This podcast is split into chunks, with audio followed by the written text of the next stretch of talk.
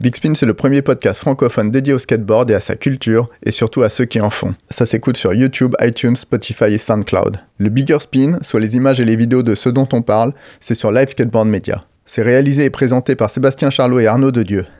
Allez, c'est parti. J'ai réussi à négocier la planche, mais j'ai pas réussi à négocier le grip. Et j'apprends le holly devant leur caravane sur la pelouse. 400 bornes aller-retour pour aller skater un parc couvert. On a essayé de nous raqueter pendant une dizaine de jours le temps qu'on trouve Nilton.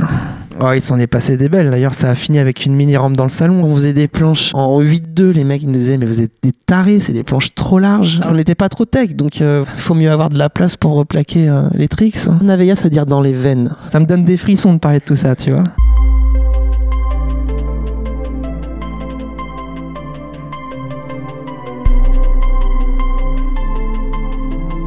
Aujourd'hui dans Big Spin, on est avec un Chélois, un peu lyonnais, mais Chélois devant l'éternel. Il a les pieds sur une planche depuis près de 30 ans, il connaît chaque recoin d'une grosse partie des spots français et européens, il a souvent dormi à la belle étoile en tour et a toujours pratiqué le skate au sens large. Street, courbe, curb, ball, tout ça c'est Naveya. Avec lui, on va parler skate, échec scolaire du haut skate, passion et investissement. Il nous racontera ses premiers pas de rider sponsorisé jusqu'à faire partie de la marque Antise, pour ensuite en prendre les rênes jusqu'à aujourd'hui. Il va aussi évoquer Mathias et Chélois, Nilton et le Brésil, Hugo, Loïc et Julian, et on aura un large aperçu de l'évolution d'une marque de planche à roulettes sur une période de 20 ans. On est avec Juju, Juju, Bash, on est avec Julien Bachelier.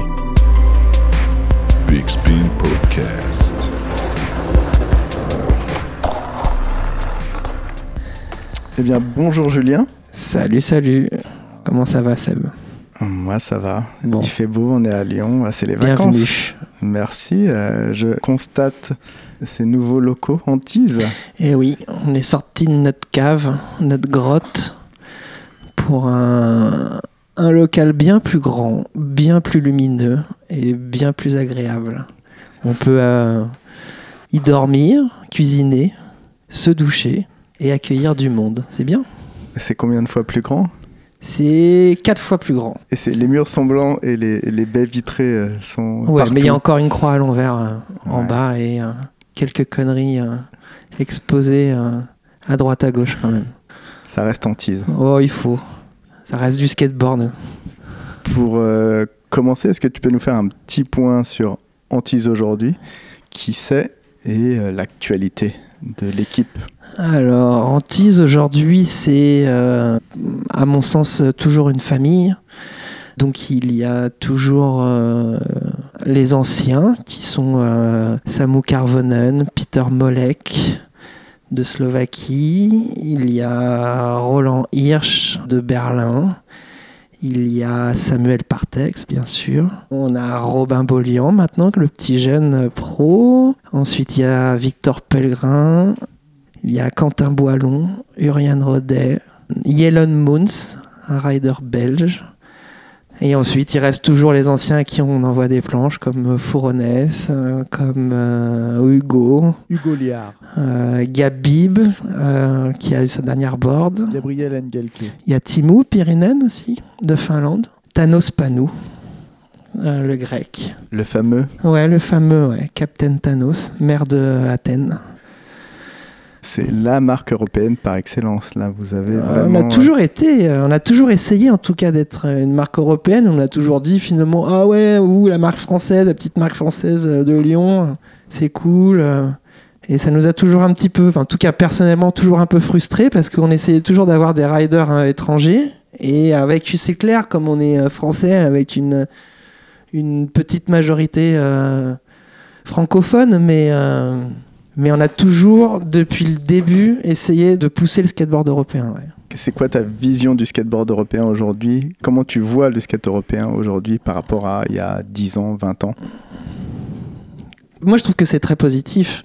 Quand on a commencé euh, avec Anti, c'était très compliqué de pouvoir euh, mettre 3-4 planches de skate dans un skate shop euh, d'une marque européenne, d'une marque française. Aujourd'hui, 80% des planches de skate vendues dans un shop sont, des marques européennes et c'est euh, quelque chose de très positif et valorisant pour euh, la scène européenne. Ensuite, le skate est, euh, Et aujourd'hui, il y a une grande diversité qui est, euh, est beaucoup moins, euh, pas cadrée, mais euh, avec des standards et des obligations de style. Je trouve que ce retour des 90s est, euh, très intéressant au niveau. euh, Alors, vestimentaire, c'est toujours rigolo. Ça nous rappelle euh, quelques bons moments. Euh, après, c'est bien travaillé. hein, je veux dire, c'est bien réinterprété. Et, euh, et sinon, je trouve que euh, au niveau du skateboard, c'est euh, c'est une exploitation de la rue qui pour moi est très intéressante. Parfois, je, trouve que ça manque un petit peu d'engagement. hein, on se regarde un petit peu, mais mais c'est très complet. Et ça, c'est ça, bien.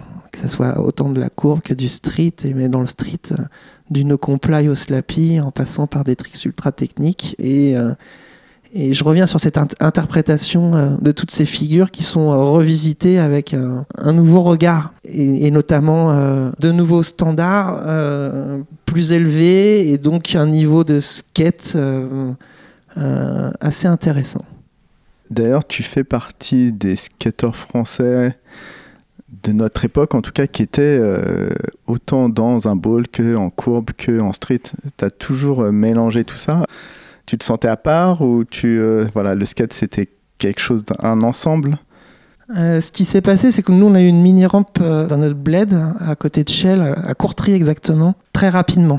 Donc on a tout de suite fait de la mini-rampe. Ensuite, c'était début des années 90 et la courbe était encore assez présente. Et on a toujours fait du street et de la courbe. On était polyvalent, on n'était pas obligatoirement super bon dans, dans chaque domaine, mais on savait tout ce qui était. Ça nous a permis de pouvoir euh, s'adapter à plein de, de terrains, euh, de spots, que ce soit dans la rue, dans des ditches, dans des full pipes, et ça a été euh, finalement très bénéfique. Comment tu décrirais Courtry aux auditeurs? Courtry, c'est le, le petit bled à l'époque de 5000 habitants. Donc c'était en banlieue parisienne, à 20 km de Paris, limitrophe à Chelles, où il y a le skatepark Cosa Nostra. Lointaine banlieue est, nord-est de Paris. Mais on avait quand même le train à 15 minutes jusqu'à la gare de l'Est. Donc euh, c'était euh, la mobilette, euh, le terrain de pétanque, et, euh, le club des boulistes en tout cas. Et au milieu du club des boulistes, cette mini-rampe et notre dalle de béton de peut-être euh, 200-300 mètres carrés, où on pouvait faire ce qu'on voulait, on construisait des modules, euh, et on s'éclatait. C'était notre lieu de rendez-vous. À ce moment-là, tu as quel âge et, et le skate, comment tu le découvres? Alors, Courtry, c'est. euh, là, la mini-rampe, c'est autour de 90-91. Je dirais 91. Je découvre le skate euh, plus tôt, je pense en 85. Donc, j'étais vraiment jeune. Et on est allé au Danemark avec euh, mes parents. Mon oncle euh, hab- habitait et habite toujours euh, à Copenhague. Mes parents, moi, j'étais une planche. Parce que j'ai. insisté. Et une planche de supermarché. qui- Il y avait écrit Fatal Beauty. Elle était noire avec, avec des pads roses fluo. Elle m'attirait, elle me sé- séduisait. Et puis j'ai toujours donc appris à rouler. Et puis euh, quand t'es gamin, euh, je devais avoir euh, 7 ans, quelque chose comme ça, 7-8 ans. Même pas, euh, même pas. J'ai appris à pousser et puis après j'ai laissé euh, les choses. j'ai fait d'autres activités.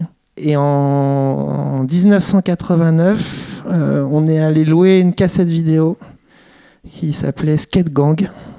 En regardant cette vidéo, je vois les gars sauter au-dessus des jambes d'un clochard en holly. Mais je savais pas du tout ce que c'était. Mais ils ont fait décoller les roues et, ils n'ont pas touché les jambes du clochard qui dormait. Ils ont sauté par-dessus. Et ça a été euh, quelque chose de révélateur. J'ai dû repasser cette bande euh, et cette séquence, euh, pff, je ne sais pas combien de fois dans le week-end, parce qu'on louait la, on louait la cassette vidéo pour le week-end, c'était au vidéoclub. On louait la cassette vidéo pour le week-end, Voilà. la VHS. Et euh, la VHS. Et après, bah, avec cette planche Fatal Beauty, que j'avais de- déjà depuis quelques années, on en a euh, vers tirer les pads. On faisait déjà des, des pseudo-boneless. On avait déjà vu le reportage sur Ushuaia, euh, sur le Trocadéro et euh, à 23h. Et là, on a essayé avec euh, mes deux potes de l'époque, de mon âge, euh, essayer de faire le holly. Ça, c'était, ça devait être en, avril, mai, en fin, en fin d'année 1989, enfin fin d'année scolaire, donc mai, juin. Et un jour, donc ça, c'était à Courtry, parce que j'habitais à Courtry à l'époque. J'étais avec ma mère et on habitait dans un logement de fonction. Ma mère était euh, instite. Donc c'était ça qui était génial aussi, c'est qu'on pouvait faire du skate tout le week-end et on avait la cour pour nous, les bancs pour nous. Donc euh, les bancs, ben, on prenait la planche, on l'attrapait au sol, on, sautait sur le banc et on ressautait sur notre planche. En fait, on, commençait déjà à faire des, bonnes laisses sans réellement le savoir. On, improvisait. Et un jour, au bout de la rue, il y avait le marché, euh, le petit, la place du marché, et il y a un mec qui me dit, mais ta planche, c'est compliqué.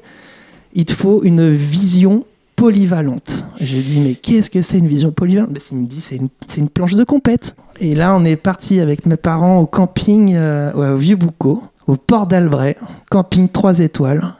Et on va sur euh, la promenade du Vieux-Boucau. Il y avait un magasin au bout de la promenade. Et là, qu'est-ce que je vois? Une planche vision. Mais c'était pas une planche vision polyvalente. C'était une planche vision Liralf. Et là, j'ai saoulé mes parents pour euh, l'acheter. Ça coûtait euh, très cher. Ils n'étaient pas trop d'accord. Et finalement, en insistant, en leur disant que ça pouvait être mon Noël, mon anniversaire, alors que je suis né en fin d'année quand même, euh, j'ai réussi à négocier la planche, mais j'ai pas réussi à négocier le grip. C'était parce qu'il fallait le rajouter et que ça coûtait euh, 80 francs, 70 francs de plus. Donc, euh, j'ai monté ma planche, euh, j'ai retiré ma planche Fatal Beauty et j'ai mis ma planche Liralf à la place. Et euh, le jour même, je rencontre deux gars de Corse et qui, eux, savaient faire le holly. Et donc, c'était le Graal. J'ai l'impression d'être dans un clip de Inexcess. Le bandana autour du genou, le short coupé, écrit fuck. J'avais 10 ans et demi. Et là, il me, il m'explique la technique du holly. Et j'apprends le holly devant leur caravane, sur la pelouse, sans mon grip. Et euh, rapidement, j'y arrive. Et ensuite, on allait dans l'autre camping 4 étoiles, où il y avait une petite esplanade et un petit terre-plein et des, euh, des murets en bois. Et euh, on devait être euh, cinq vrais skateurs. Et pendant 15 jours, ça a été euh, du skate, du skate. Et, je suis rentré à Courtry avec euh, la technique du holly. Et j'étais fou en me disant, putain, je vais apprendre ça. Mes deux potes, là, Stéphane et Teddy, les gars, c'est bon, je sais comment il faut faire. On peut monter un trottoir, je vous explique. Et c'est parti. Ça y est, on l'a, on sait, on pourra sauter les jambes d'un clochard un jour. C'est quand même génial. Et de là, on, c'était la rentrée, on a tous appris à faire le holly. Enfin, ils ont appris à faire le holly et on est on allé au parking de la Poste, euh, comme beaucoup de monde. On a euh, un jour, je pars chez mon père qui habitait à Paris. Je reviens et il me dit, euh, les- mes deux potes me disent, écoute, on a rencontré des grands et il y a même un gars qui fait une vrille avec sa planche parce qu'on connaissait pas les, euh, les termes.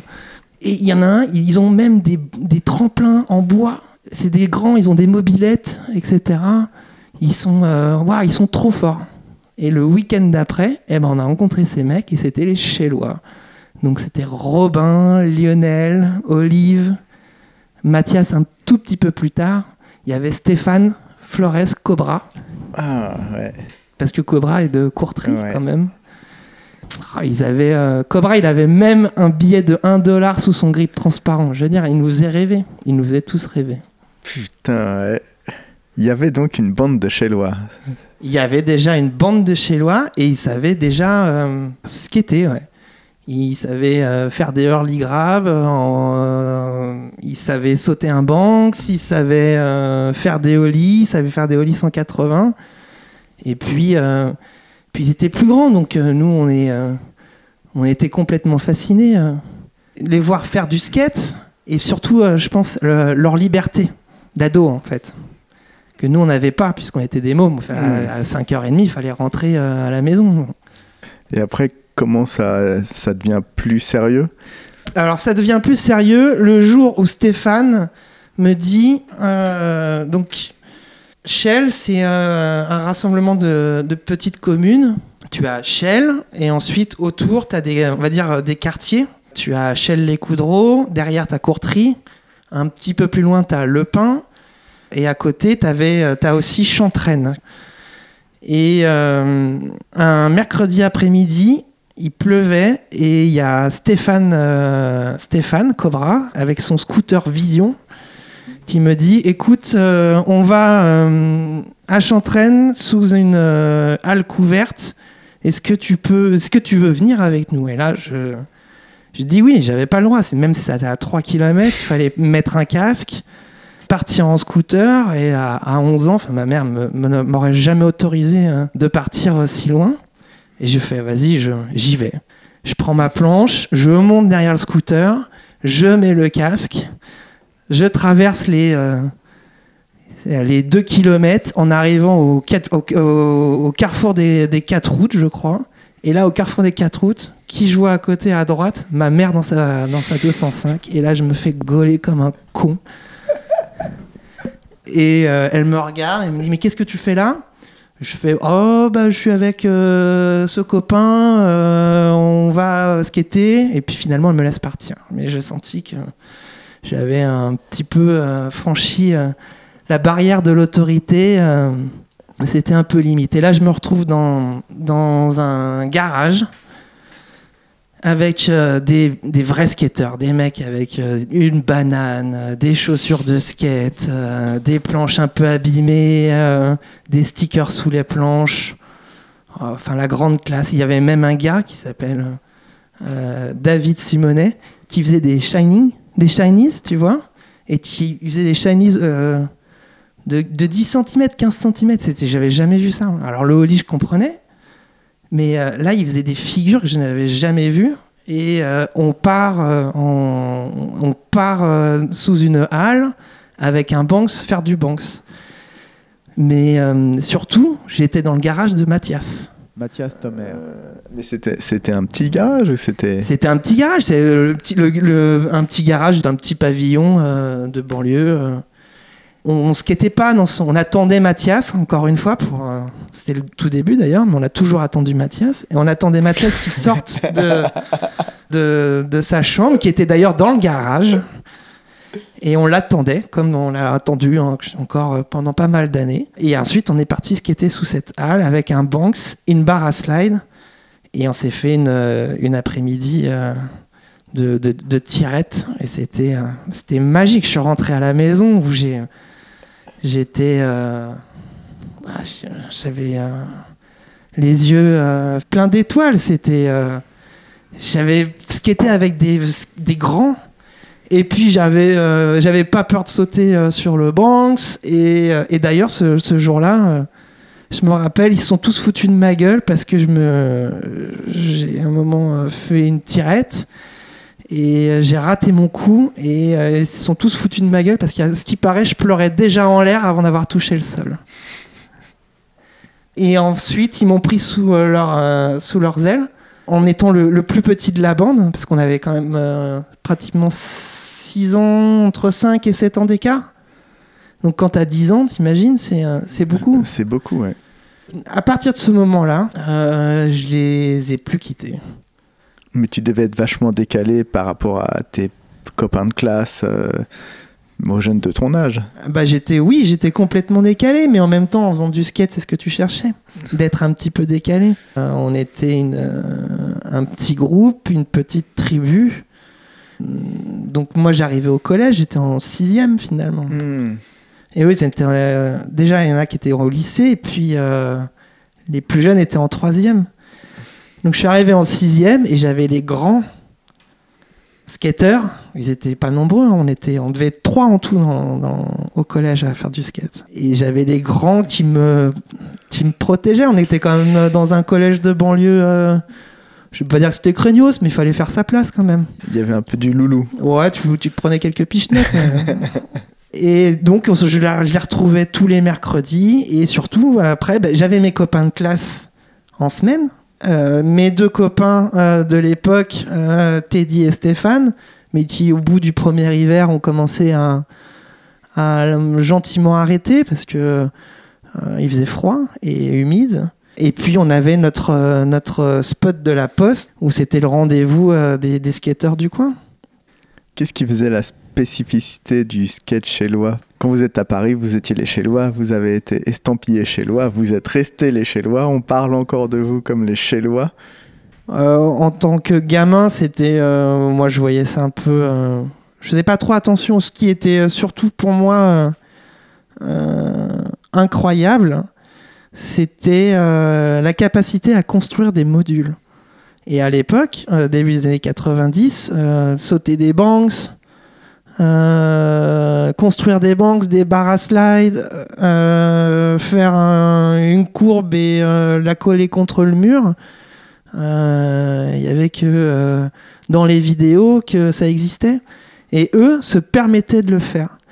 Notamment Robin, qui avait euh, construit une mini-rampe dans son. Ils avaient un, espèce de jardin euh, annexe dans une cour. Et ils avaient construit une petite mini-rampe qui- qu'on appelait la Dichini, qui était en pente. Donc il y avait un côté qui était beaucoup plus facile pour euh, skater. Et il y avait écrit euh, euh, plein de bêtises. C'était aussi c'était le début du tag.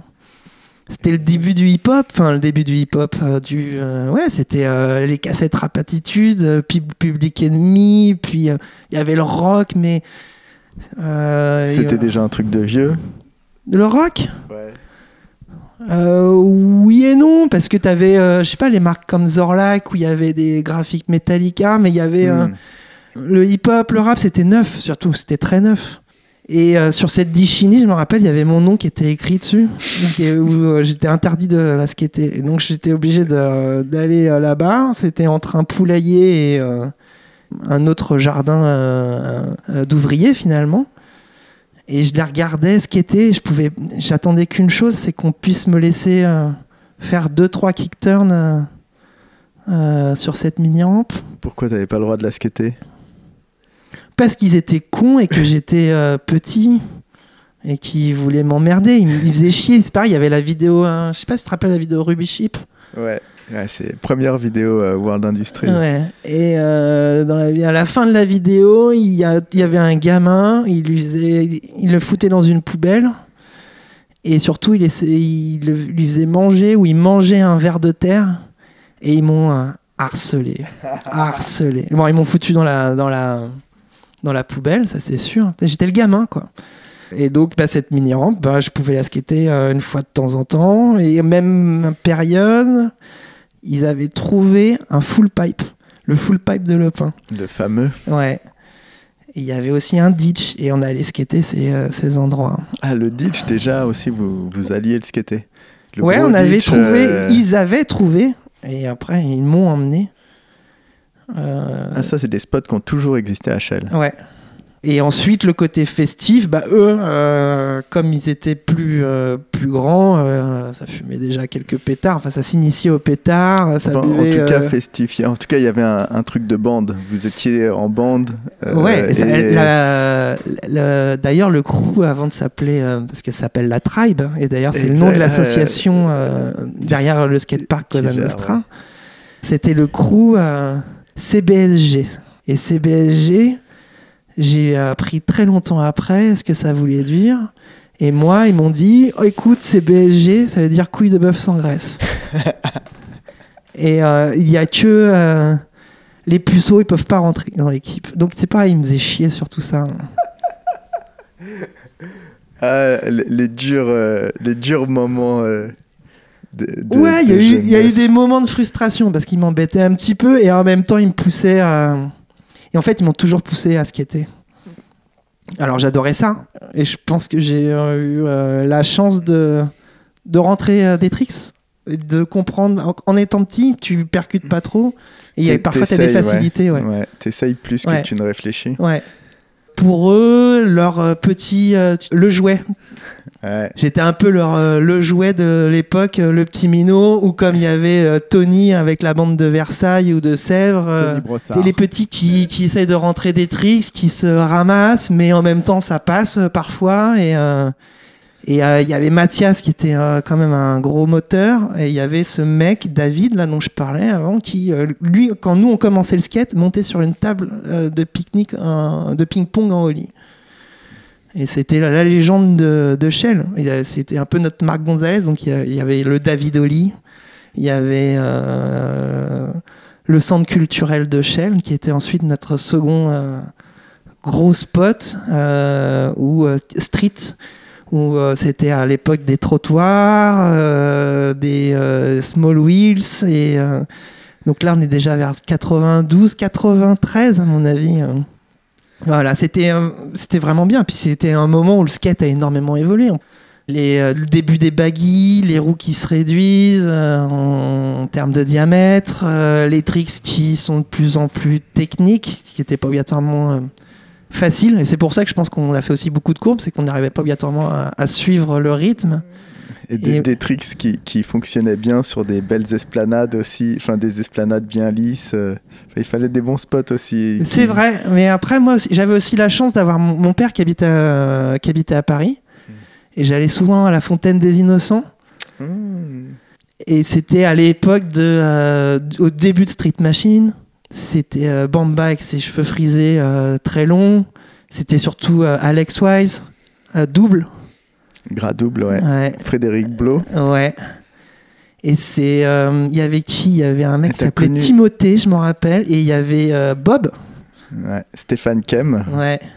DJ Falcon. Et ouais, c'est ça. Maintenant, Ouais, je crois t'as que connu toute cette période-là. le week-end, un week-end sur deux. Ouais, ouais. Ah, ça date vraiment, ouais. Ouais. Surtout ce qui était la place innocent, il y avait un Banks Ouais, ouais. qu'on collait contre, enfin qu'il collait contre le. Ouais. Et euh, tu sautais au-dessus du muret. euh.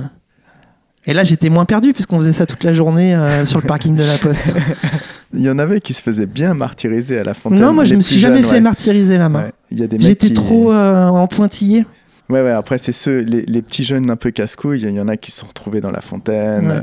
Il y en a qui étaient tricards. C'était un peu. C'était rude, la fontaine. J'ai pas eu ce. ce- euh, non, je l'ai pas trop. Je l'ai pas vécu du tout.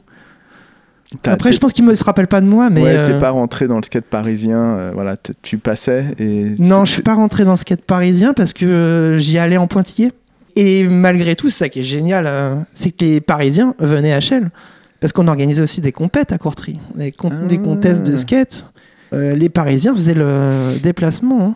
John aussi, carrière. John Carrière. Ah, enfin bref. Ah, ça me a- donne des frissons de parler de tout ça, tu vois. Il y, a- il y a qui d'autre qui venait? Stéphane, peut-être Il y euh, avait euh, donc Stéphane Larence, il y avait euh, Franck Baratero, Tony Brossard, Jacques Bertolon. Après, on se retrouvait aussi euh, l'hiver. On, nous, on, on traversait, euh, on traversait Paris pour aller à Versailles. Que- On se retrouvait aussi là-bas. Il y avait qui d'autre euh, En transport en commun, vous alliez à Versailles non. En, en habitant en banlieue, tu, euh, donc ils étaient déjà plus grands. Donc on partait en 104 ou en 4L. C'était le top en écoutant euh, les Sonic Youth ou Minor Threat. Et entre deux, un petit, un petit public ennemi sur une cassette. Des cassettes audio dans la voiture pour aller faire du skate à Versailles. Et donc, qui venait Il y avait, euh, il y avait aussi euh, notre pote Stéphane Cobra, qui lui euh, avait arrêté l'école, travaillait à Paris en tant que coursier, et était pote avec la clique de, de ce magasin Surf Factory, tu te rappelles Donc, il y avait Jabba qui bossait là-bas, Ouais, ouais, Jabba. il y avait Joe Cool, il y avait- et donc il y avait Le Jouet. Et ces mecs venaient euh, à Shell faire euh, les, euh, la fête les samedis soirs. Donc c'était un, c'était un, un- un- un melting pot. Et puis il y avait aussi, mais ça c'est autre chose, mais il y avait, il y avait Pat le Chinois. On l'avait rencontré, ce mec-là, Pat le Chinois. On a rencontré Stéphane Desjardins, Looping, qui est notre super pote, mais qui habitait Aulnay aussi. Donc c'est en fait c'est toute la banlieue est. Toute la banlieue est. ouais. Ouais. Et à quel moment tu rentres voilà, dans le skate Tu te connectes avec la, la scène skate le sponsoring. euh, Ah, le ce- sponsoring, ce tu genre veux de dire choses. Ce moment où tu Euh, apparais. Déjà, donc on faisait un petit peu les contests du coin. C'était euh, pas pour faire des contests, c'était surtout pour se retrouver. Euh, donc on allait à Coulommiers ou c'était encore plus loin euh, dans, en Seine-et-Marne, mais il y avait des rassemblements parce que c'était le seul parc couvert du coin, un peu street. Il y avait des, je me rappelle des contests. J'avais euh, Benjamin Debert allé là-bas. J'ai vu. euh, Euh, on a fait nos premières photos, on va dire. Euh, Il y avait les gars de mots. Les mêle-doigts, les fameux. Ouais. Et moi, ce qui a changé, c'est que c'était en 80, fin 96. En gros, en 95, je- là, je devais, je devais avoir 15 ans. Et euh, j'ai commencé un petit peu ma crise d'adolescence. Je fumais quelques pétards. Euh, euh, J'essayais de faire comme les grands. Et euh, ma mère a eu quelques difficultés avec moi et m'a m'a demandé de partir de la maison et d'aller chez mon père. Ça, ça a duré six mois, sept mois. Et donc là, je suis parti à Paris et on a, essayé de me remettre dans le droit chemin. Et là, je me suis retrouvé à Paris. Mon père euh, bossait pas mal. Et donc, j'étais tout seul à Paris. J'étais euh, chez lui, j'avais les clés, je le voyais. euh, euh, parfois, je le voyais pas quotidiennement, je sais pas. Et, et là, ça a été. là, j'avais ma board, j'étais pas très loin des Halles. Et là, je, et Bastille, c'était aussi le début de Bastille. On y allait déjà auparavant, mais. euh, Enfin, pour moi, en tout cas, c'était le début de Bastille. Et là, c'était. Là, je skatais non-stop. Non-stop. Non-stop. Et t'as as continué l'école euh, ou? Bah, j'ai euh, continué, j'ai euh, ouais, j'ai continué jusqu'au jusqu'au bac que je n'ai pas eu. Et donc c'est surtout c'est une période de à peu près ouais, c'est ça 95. Euh, j'avais euh, sincèrement envie d'être sponsorisé en skate, c'était quelque chose de compliqué. Il y avait aussi une chose, c'est que euh, on faisait de la photo avec euh, un pote, enfin un des des, des Chélois, faisait tout archivé. Il faisait euh, de la photographie, euh, Lionel, et, euh, et on avait nos. euh, donc on, on documentait tout ce qu'on faisait. On filmait pas, mais on faisait beaucoup de photos. Et euh, je me rappelle d'être allé dans un magasin avec euh, mon album photo à côté de Bastille. C'était deux frères, Romuald et Valérie. Euh, ils avaient ouvert un petit magasin euh, Central Block et là, ils m'ont dit, euh, écoute, on, on va te sponsoriser. On a déjà une superstar qui s'appelle Yann Ford. Mais toi, on va essayer de t'aider un petit peu. Il faudra que tu nous ramènes des clients. Toi, ça sera plus le côté commercial. Enfin, je sais pas si c'est une connerie ce que je dis, mais je me rappelle qu'il m'avait dit ça, ça m'avait surpris. Et puis, on va te donner, on m'a filé une planche, une paire de chaussures, des Simple, je m'en rappelle. Et putain, merde, j'étais sponsor, quoi. Putain. J'avais ma planche. Central Block, ouais. Ouais. Ce, ce petit shop euh, Ouais. parisien. Et euh, en même temps, bah, j'étais. Euh, je skatais quand même beaucoup à Bastille. bah, c'est là où on s'est croisés Ouais. et rencontrés. C'est... Les Chélois venaient skater. Ouais, je savais pas que tu étais à Paris, toi. Ouais. Mais je me souviens bien de Mais ça, Mathias ça a, et toi. ça a duré six mois, donc finalement. Mm. euh, et ensuite, au bout de six mois, euh, moi, j'étais pas bien euh, tout seul, euh, loin de mes copains. Et je suis retourné à Chelles. J'étais pas trop dans mon. Dans ton élément. Dans mon enfin, j'aimais bien Paris. Vraiment, ça a été. Quand j'y repense, j'ai été sponsorisé le 3 décembre 1996. J'ai perdu ma virginité le jour de mon. de- t'imagines, je te dis ça dans Big Pint. C'est quand même pas mal, quoi. Donc, je connaissais déjà Benjamin. Qui habitait, Debert. euh, qui habitait Paris depuis un moment, mais qui venait de Meaux, ouais, donc, Ouais. euh, de la banlieue est, Ouais. même Barcy. Et donc, on est allé à Créteil et on a fait. euh, donc, ça, c'était en mois de décembre, pareil. Et on allait euh, faire des photos euh, sur euh, le, le marché. En fait, c'est des courbes en briques. Et tu fais le backside ollie euh, sur la porte. Ouais, ça j'avais fait avant, mais. euh, mais euh, et là, j'avais fait un wall ride to Faki et euh, ça a été ma première parution dans un freestyler magazine. C'était freestyler avant Ouais. Sugar. donc. Ouais. Et c'était dans quel euh, cadre? Quel, Un article sur Je Paris pense que c'était un article sur Paris, peut-être. Et voilà, j'en oublie. Hein. Après, il y a eu cette période. là, j'habitais à Paris aussi. Il y a eu la période des bassins de la Tour Eiffel vide. T'as aussi, t'as connu ça aussi. Ah, j'y allais, euh, on y allait euh, tout le temps, ouais. Tous les soirs. J'ai vu Tom Penny là-bas. Ouais, c'est 96, donc. Ouais, euh, ouais. ouais. C'est voilà, là, c'est là, là, on revient à ta question. Ça a été là la connexion du du skateboard, vraiment Ouais. à fond, qui m'a bien aidé dans mon échec scolaire. euh. Après, t'as as continué à, à chercher des sponsors. T'étais vachement déterminé. Déjà à l'époque, t'avais quand même ce tempérament à, à tout le temps, tout le temps skater. tu, tu trouves, tu trouvais? Ouais, c'est ce que tout le monde trouvait. Ah ouais Ouais, mais j'étais au taquet, j'avais envie de skater, vraiment, quoi. J'avais envie de. Ouais, j'avais envie d'y arriver. Je trouvais que c'était. euh, euh, c'était pas simple et qu'il euh, y a- j'avais un sentiment qu'il fallait s'affirmer, ouais. Mais pas dans l'aspect compétitif, en tout cas dans. être déterminé, c'est pas spécialement être compétitif, mais. ouais, Mais ouais, juste- je voulais, je voulais, euh, je voulais faire du skate et je le savais depuis euh, toujours. C'est ce qui fait que tu as fait des photos, faut se rendre disponible, c'est tout un tas de démarches. Ouais, il y a quand même une cover du troisième Sugar. C'était l'hiver, euh, le premier de l'an, je crois même. J'ai Benjamin Alors cette histoire, parle, elle ouais. est dingue parce que euh, on voulait faire une photo avec Benjamin. J'adorais faire des photos surtout, puisque je faisais des photos avec Lionel. Et euh, je trouvais ça génial d'avoir des. Enfin, la photographie, ça m'a de skate en tout cas, même maintenant aujourd'hui dans d'autres domaines, mais ça m'intéressait. Je trouvais ça génial euh, les, euh, les mags de skate. euh, les vidéos, c'était complètement secondaire.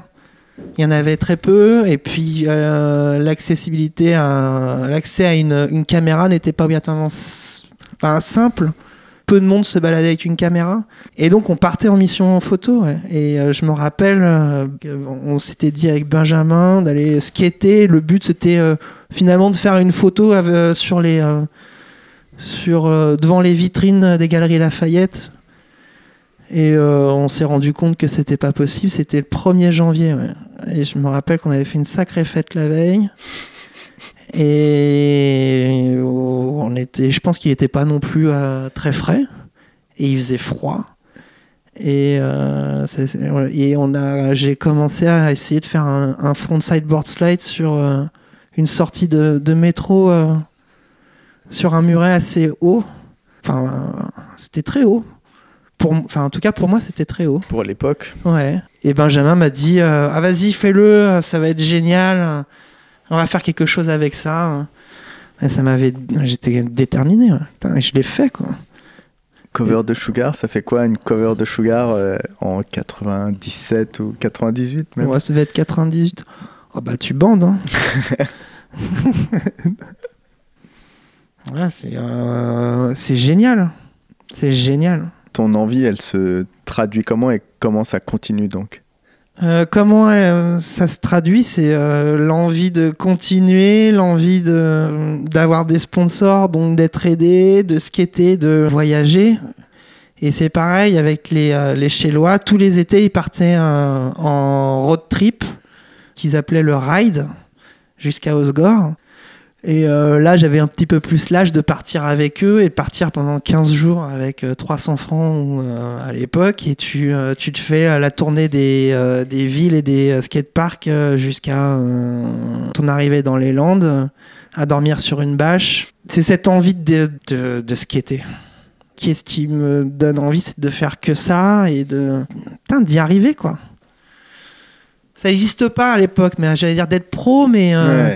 C'est vraiment pas concevable en France. non, non, vraiment. il n'y a pas de, il y a pas de marque.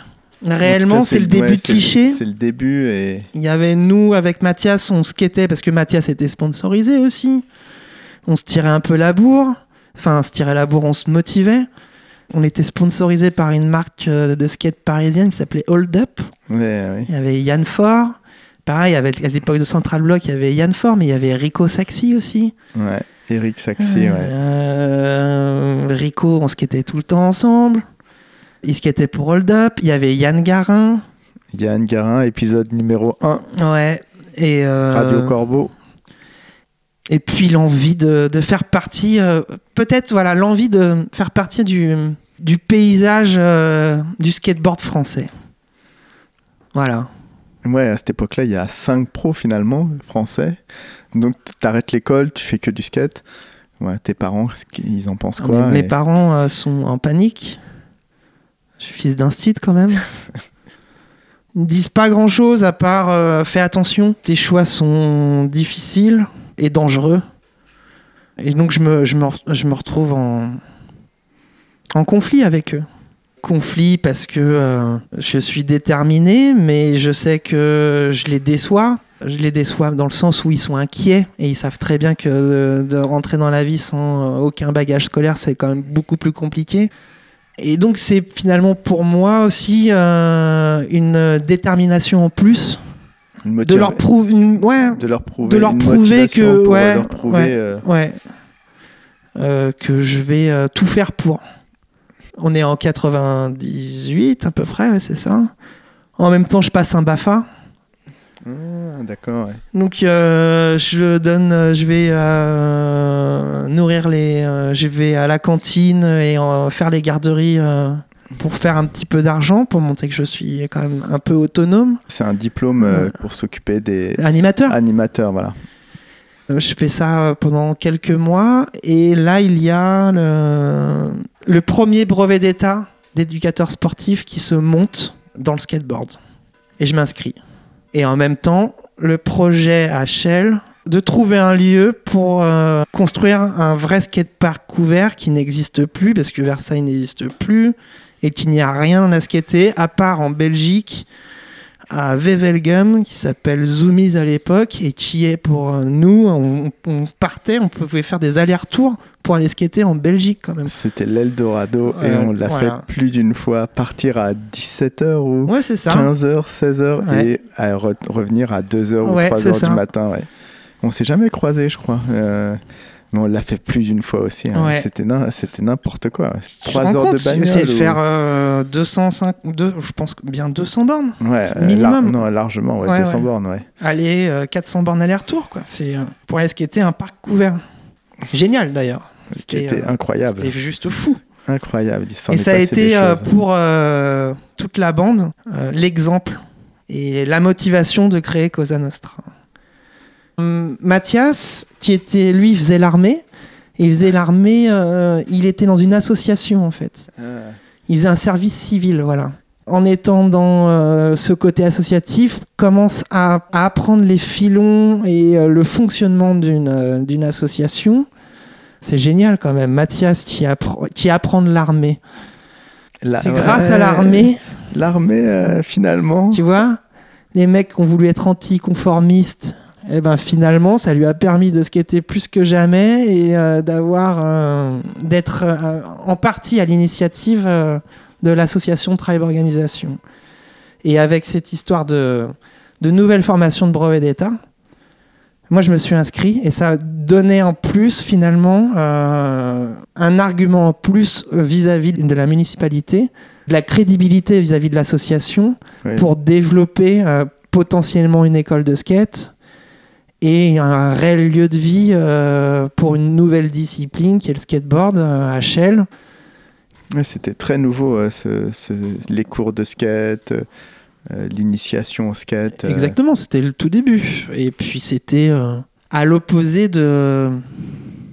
Je pense que ça l'est toujours, mais à l'opposé de.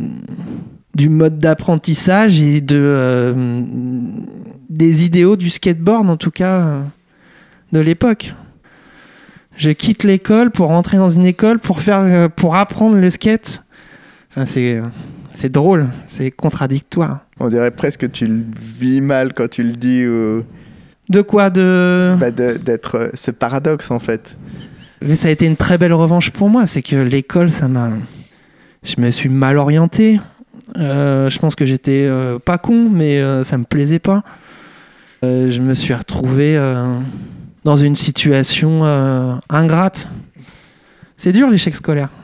C'est délicat à, à vivre. Et ma revanche a été de former même des profs de lycée pour une nouvelle discipline qui était le skate. Putain, quand même. C'est drôle. C'est une belle revanche. Belle revanche. Et puis il fallait le faire, fallait s'impliquer. C'était pas. C'était différent. Ouais, après l'implication était euh, pour le skatepark, pour l'association, pour qu'on puisse garder notre skatepark, pour que notre skatepark euh, puisse continuer, euh, le pérenniser. Il y a une forme, euh, une vision peut-être un peu égoïste, mais qu'on puisse le garder pour qui était. Moi, de l'extérieur, je me souviens que vous étiez un peu rentré dans les arcanes de la politique, de la ville. Moi, j'avais été vachement impressionné par ça. Après, égoïste, euh, je sais pas si tu dis ça comme ça, mais enfin, il y avait quand même. euh, le- D'ailleurs, le parc va avoir 20 ans. Euh, C'était un sacré truc de monter tout ça dans le skate. Et À l'époque, ouais. euh, Complètement novateur. Il y avait les gars de Montpellier, les moustachus, qui étaient bien impliqués. Eux, dans le côté fédéral, nous, on n'y était pas du tout et on voulait Ah pas. oui, vous étiez euh, quasiment indépendant où il y avait. Nous, on a, avec, euh, à l'époque, avec Shell, pendant, je dirais, euh, maintenant, ça- le skatepark a 20 ans, et, euh, mais pendant plus d'une dizaine d'années, il n'y avait aucune relation avec la Fédération française de skate. hein. Hmm. Bref, on euh, fa- de toute façon, il fallait avoir un discours posé euh, face à la municipalité pour les convaincre euh, d'avoir euh, des subventions potentielles. Mais le début du skatepark, ça a été un challenge puisque c'était 35 000 francs, je crois, de, de loyer par mois, ce qui était énorme et qui avait rien, on n'avait aucune aide. Il fallait absolument rentrer ses sous en, en termes d'entrée pour euh, Ouais, subvenir au fonctionnement. 5000 euros à peu près, quelque Ouais, chose comme ça. 5 ouais. 000 euros à peu près. C'était monstrueux. Bon, on fera un, un épisode avec Mathias. Non, mais tu- je te dis des choses. euh, là, tout ce qui était gestion, c'était euh, c'était plus euh, Olive Olivier Stepniewski. et, euh, et Mathias. hein. Ouais, Mais, ouais, ouais. euh, ça m'a permis de faire un stage, permis de commencer une école, enfin de commencer, de contribuer au fonctionnement du skatepark. Mais euh, Cosa Nostra, c'est c'est eux. hein. Hmm. Donc pour toi, les, les- les années 2000, Alors les années 2000, euh, les années 2000, elles commencent en 99. je travaille au skatepark, je fais des économies et je pars deux mois au Brésil ah, avec Spoon et Kevin Bessette. Sébastien Michelini, Ouais. le photographe. Ouais. Exact, ouais. On est parti deux mois et on avait un numéro de téléphone sur un bout de papier de Nilton Neves. Et euh, il nous avait dit euh, un contest, ouais, passez, venez. Et un jour, on est arrivé à Porto Alegre, dans le sud du Brésil, avec ce numéro qu'on avait. Il n'y avait pas de mail ou quoi que ce soit. Puis on a, on a essayé d'appeler. On a mis une petite euh, semaine à, à le trouver. On s'est fait pote avec euh, les gars du centre-ville du Brésil, euh, de Porto Alegre, donc on a eu un petit peu peur. On s'est fait. euh, Des petites a- frayeurs. Ouais, on a eu quelques petites frayeurs, ouais. Franchement, des belles leçons de vie, des choses à ne pas faire. Et puis surtout, on était avec les locaux, et là, on a commencé à skater. Euh... Attends, on était sur un autre continent, et de skater euh, des spots rough avec des gars qui avaient un bout de tel euh, de 4 cm et qui est capable de faire des tricks de, de taré. Les, les mecs qui ont 20 ans, qui ont 3 enfants. Des choses. Enfin voilà, ça a été euh, une tarte et une remise en question euh, sur notre société et une vraie leçon d'humilité. Quand tu parles des choses à ne pas faire, ou les histoires, c'était de quel acabit? Oh, des histoires à la con, c'est des histoires de fumettes par exemple. C'est euh, d'acheter 100 francs d'herbe, euh, parce que je parle encore en francs, on était à l'époque de francs, mais 100 francs d'herbe pour fumer un petit pétard le soir, sauf que quand t'arrives au Brésil, t'achètes 100 francs, 100 francs d'herbe, mais en fait t'as 100 grammes d'herbe, et que c'est trop pour euh, un Brésilien, et qu'on s'est fait gauler comme des, des gringos, et que ensuite on avait un mec euh, ça a mis la puce à l'oreille par rapport au dealer et tu t'es dit oh putain des, des petits euh, des petits blancs là je vais me les je vais me les faire et en fait on habitait en plein centre-ville de Porto Alegre et euh, c'est comme un peu je pense aux États-Unis le centre-ville il y a beaucoup d'activités euh, la journée mais le soir il reste plus que les zombies c'est craignos Tous les drogués, voilà. tous les. Et c'est un autre niveau, vraiment. Et donc, euh, on a essayé de nous raqueter pendant une dizaine de jours le temps qu'on trouve Nilton. Donc raconte Nilton Neves, ce- cette légende vivante du skate brésilien. Un skater complètement incroyable. Euh, donc voilà, le Brésil, euh, tel de 3 cm, les gars sont tous incroyablement forts, capables de te faire un curb en bois en 5 minutes, chose qui n'existe pas euh, en France. Et puis Nilton, qui euh, arrive avec un- une banane, un sourire euh, éclatant, qui nous dit Génial les gars, euh, vous êtes venus finalement Combien de temps vous restez? Deux mois, pas de problème. Allez, vous venez avec moi, je vous emmène, vous dormez chez moi et je m'occupe de vous. je m'occupe de vous pendant deux mois.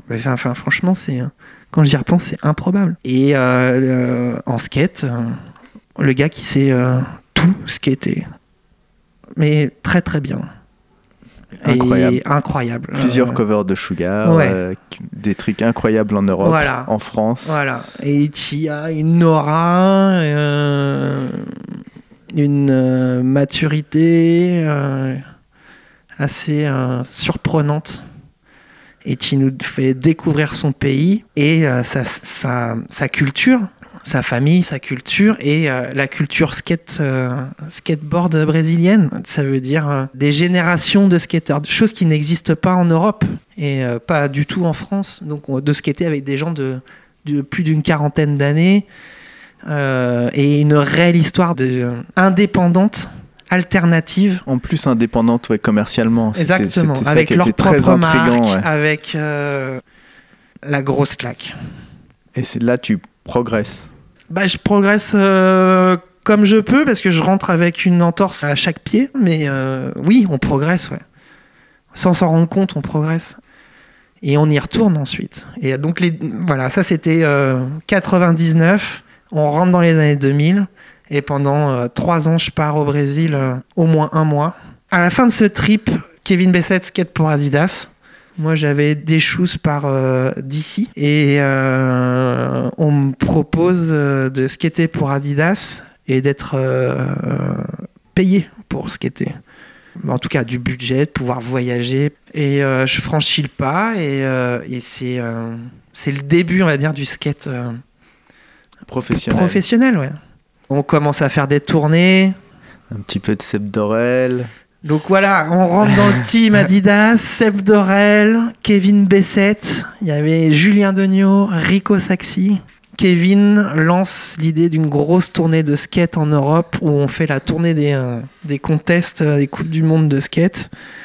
Et en même temps, euh, c'est le prétexte pour aller euh, dans chaque ville, de Copenhague en passant par euh, Prague. Ou, et là, on part avec une l'équipe Adidas de l'époque, donc euh, Seb, Kevin et euh, les Ricains. Paolo Diaz, Quim Cardona, euh, Lance Mountain qui était passé furtivement, Jamal Williams. Jamal Williams, ouais. Et ensuite, on ramène notre guest, Nilton. Et on part aussi avec des graffeurs, la True School. on fait Paris, euh, je me rappelle, on fait Paris-Copenhague. On avait plusieurs vannes. Et euh, Seb avait un van. Et il a mis, lui, il a mis deux jours pour euh, arriver euh, à Copenhague parce qu'il s'arrêtait dans toutes les stations CRS qui cherchait un petit miroir pour euh, les angles morts sur les rétros. Le mec, il a mis deux jours pour arriver. Et après, il a fait son, ses, runs, de, ses runs avec Bob Burnquist en vert, là, tu vois, son switch nose grind reverse, etc. Incroyable, switch flip, tout ce que tu veux. Il sortait de la bagnole. Hop, après, il va se poser, il va un petit bédo avec Nicky Guerrero. Génial. Et donc, on se fait ce trip en Europe avec les gars qui se mettent euh, les missions, euh, les graffeurs qui se mettent des missions euh, train, qui partent de leur côté. Nous, on va skater. C'était génial jusqu'à Prague où on arrive là-bas. On avait des beaux vannes Adidas. hein. Franchement, c'était, on était bien, bien comme il faut quand même. Et là, on pose un van. Premier soir, boum, il, fait, il saute. Volé. Ok, on appelle le gars d'Adidas. Euh, voilà, on a un problème, on s'est fait euh, braquer un van. Ok, pas de problème, on vous ramène un autre van. On fait, oh putain, ils sont quand même, ils sont royal au bar. On fait péter le budget. Enfin, c'était euh, le- les débuts des tours tu, où, euh, pour une fois, on dormait pas sur une bâche et on mangeait pas des pâtes à la. Les, Euh, les boîtes de raviolis. Voilà, les- enfin, c'était quand même génial. Et deux jours après, ils nous ramènent un van. Et on les rappelle 24 heures après. Et on leur dit Bah écoutez, euh, bah, euh, le van que vous avez ramené, il s'est fait voler. Puis euh, on a un troisième qui s'est fait. je crois qu'on a eu un troisième ou qui a essayé de se faire braquer. Ouais, ouais, fracturé. Ouais. Ouais. Donc on a fini le tour. Là, les gars nous ont dit c'est bon, hein, vous n'êtes pas très sérieux.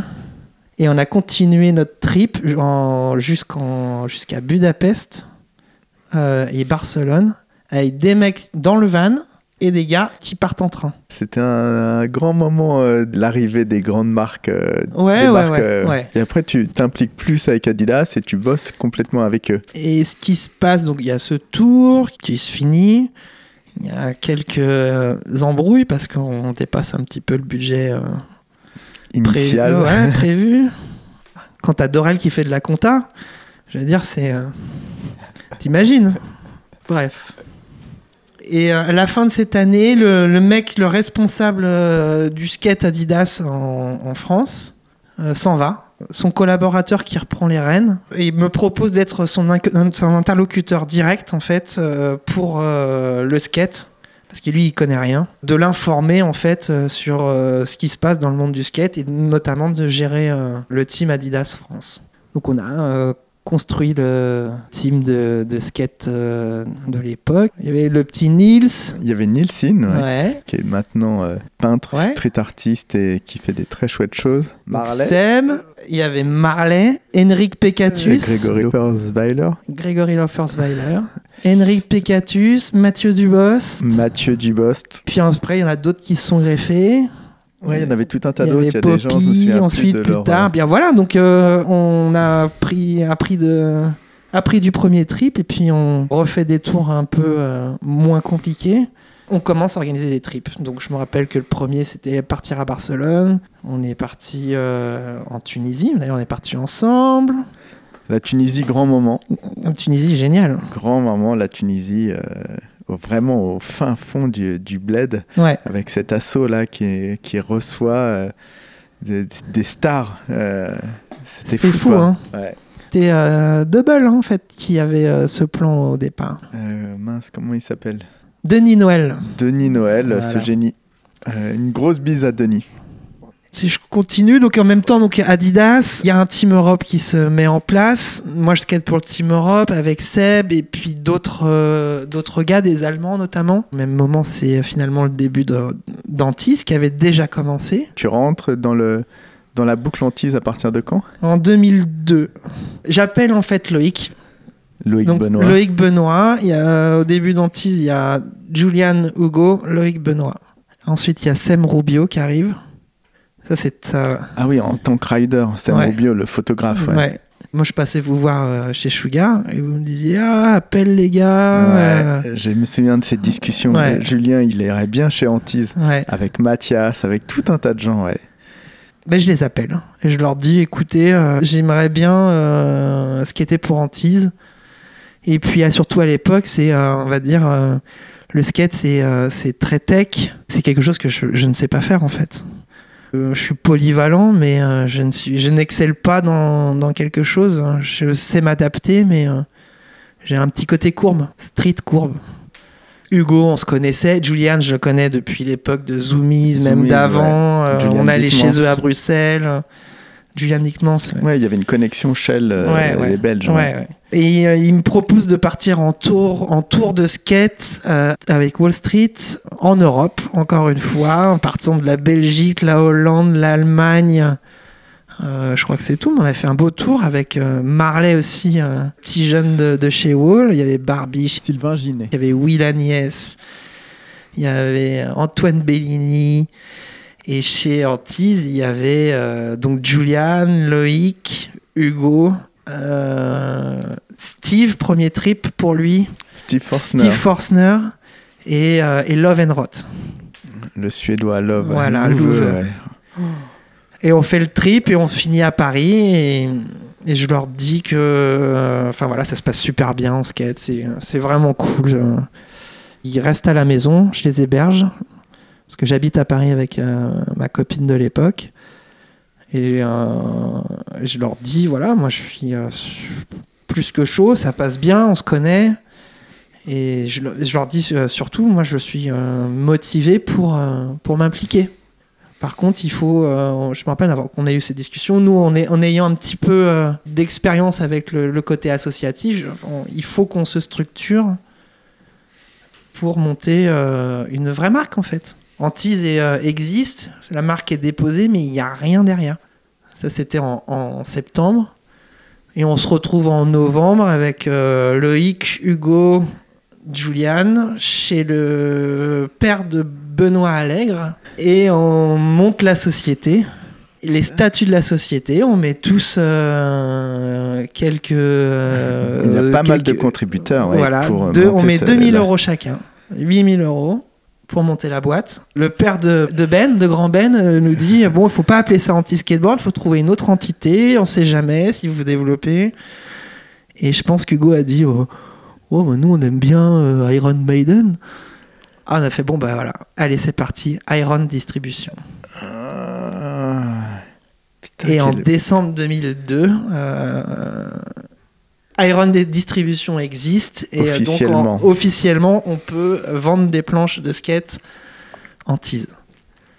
Et t'avais Loïc, euh, Benoît qui gérait euh, la marque, hein, on va dire, enfin en tout cas L'administratif. l'administratif, et Hugo qui faisait les graphiques. Tout de suite j'y ai cru énormément. Je savais que, enfin c'est quelque chose qui me tenait énormément à cœur en tease. C'était l'équipe, c'était euh, la motive, les tours de skate, euh, le skateboard. Et donc, on était parti en. On a fait euh, quelques périples, Les fameuses tournées en tease. exactement. Est-ce Ah. que, est que ce qui s'est passé en tour doit rester en tour systématiquement? Oui, c'est pas mal, mais. mais franchement, on, est, on, on était sages hein, quand même. On était assez sages. On voulait euh, surtout voyager, découvrir des nouveaux spots et, euh, et filmer pour euh, sortir une vidéo. C'était très très important pour nous. C'était l'occasion de, de pouvoir filmer une, une vraie part de skate. On n'avait jamais fait ça.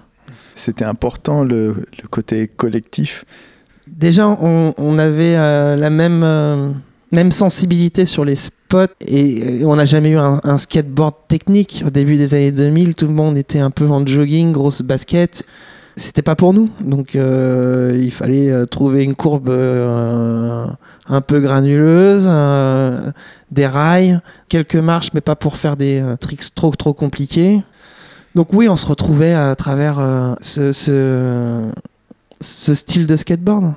Et puis t'avais Loïc derrière à fond avec son appareil photo. euh, À, à tout documenter. et il a tout documenté. ouais. Lui et puis Sem Rubio.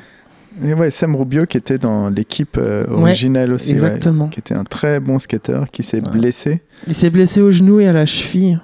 Et ça s'est jamais vraiment revenu. Non, il a compensé avec la photographie. Et il est d'ailleurs toujours photographe officiel Adidas. Je crois, ouais. Ouais. Et qu'est-ce qui s'est passé ensuite? Euh, ben, Là, on est entre 2003 et 2004.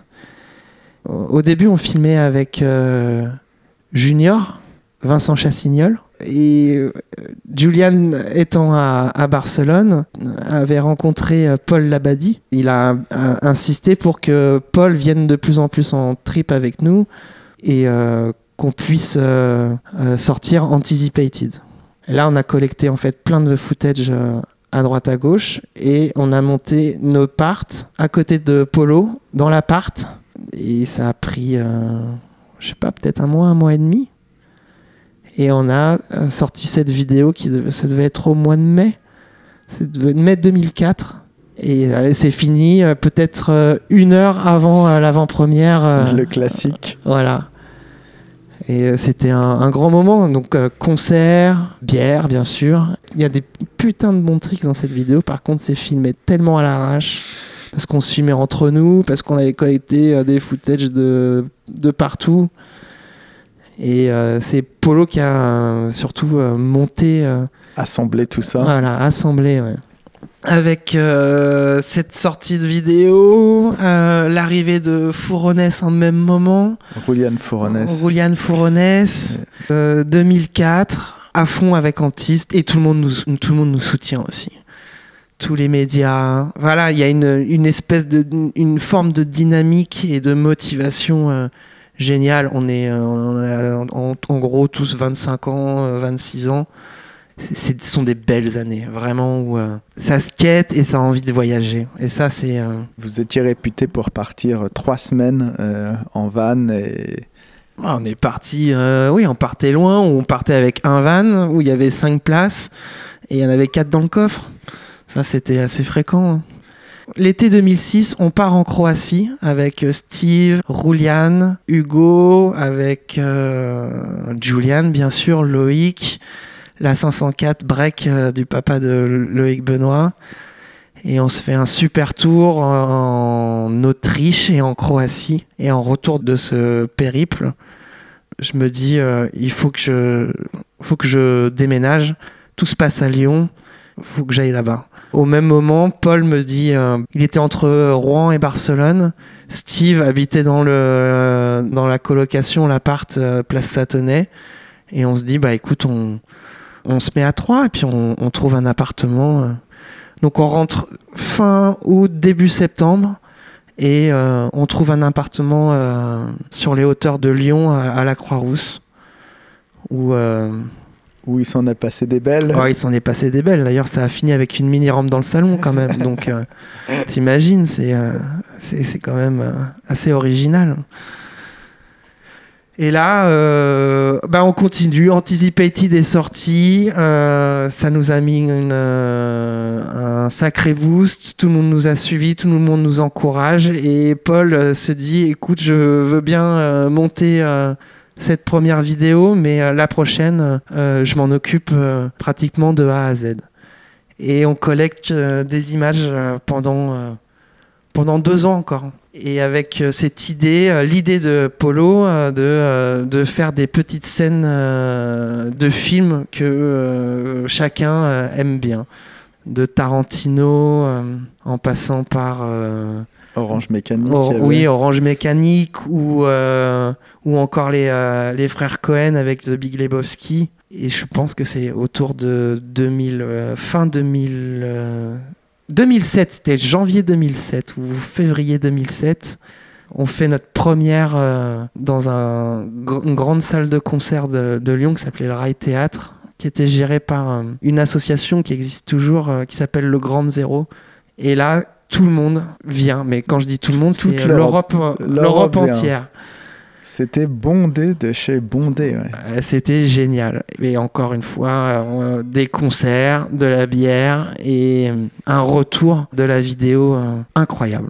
C'est une des meilleures soirées de skate euh, qu'il y ait pu avoir. Il y Ah, avait tous, tous les Français, tous les Européens. C'était dingue. Les Marseillais étaient montés Les Marseillais, en nombre. il y avait Oli, Bergin, il y avait Pistone. Il y avait beaucoup de médias papier. Tout le monde était, Ouais. était venu aussi. euh, À partir de cette sortie de vidéo, on se dit bon, on va faire une tournée, euh, une tournée de première euh, qu'on avait d'ailleurs faite euh, pour Anticipated.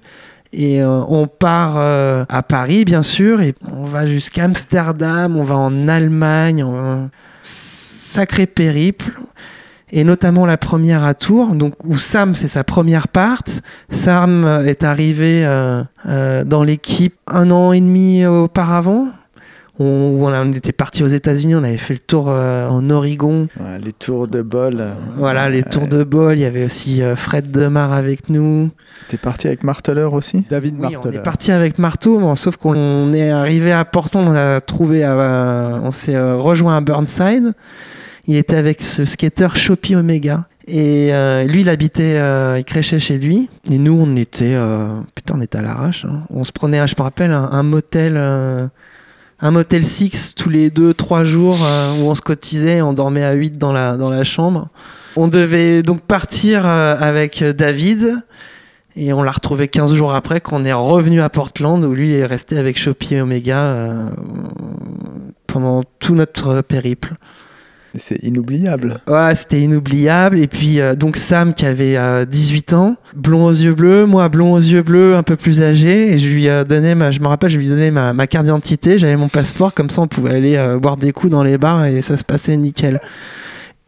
Et toi, à cette époque-là, tu skates toujours beaucoup. Ah ouais, Euh, ouais, nous on skate Et qu'est-ce qui t'inspire dans le skate? Ce que tu as envie de faire? Les buts que tu te fixes? Je regarde euh, beaucoup euh, le skate euh, de la côte Est quand même. Tout ce qui était Ricky Oyola, ça me plaisait beaucoup.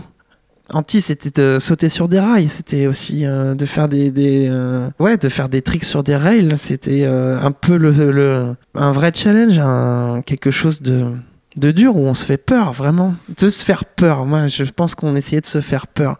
Après, euh, j'étais pas comme Hugo. Hugo, c'était quand même quelque chose d'incroyable. Donc, il fallait aussi se démarquer sur euh, une recherche de nouveaux spots, de nouveaux lieux. Ouais, t'as toujours été là-dedans.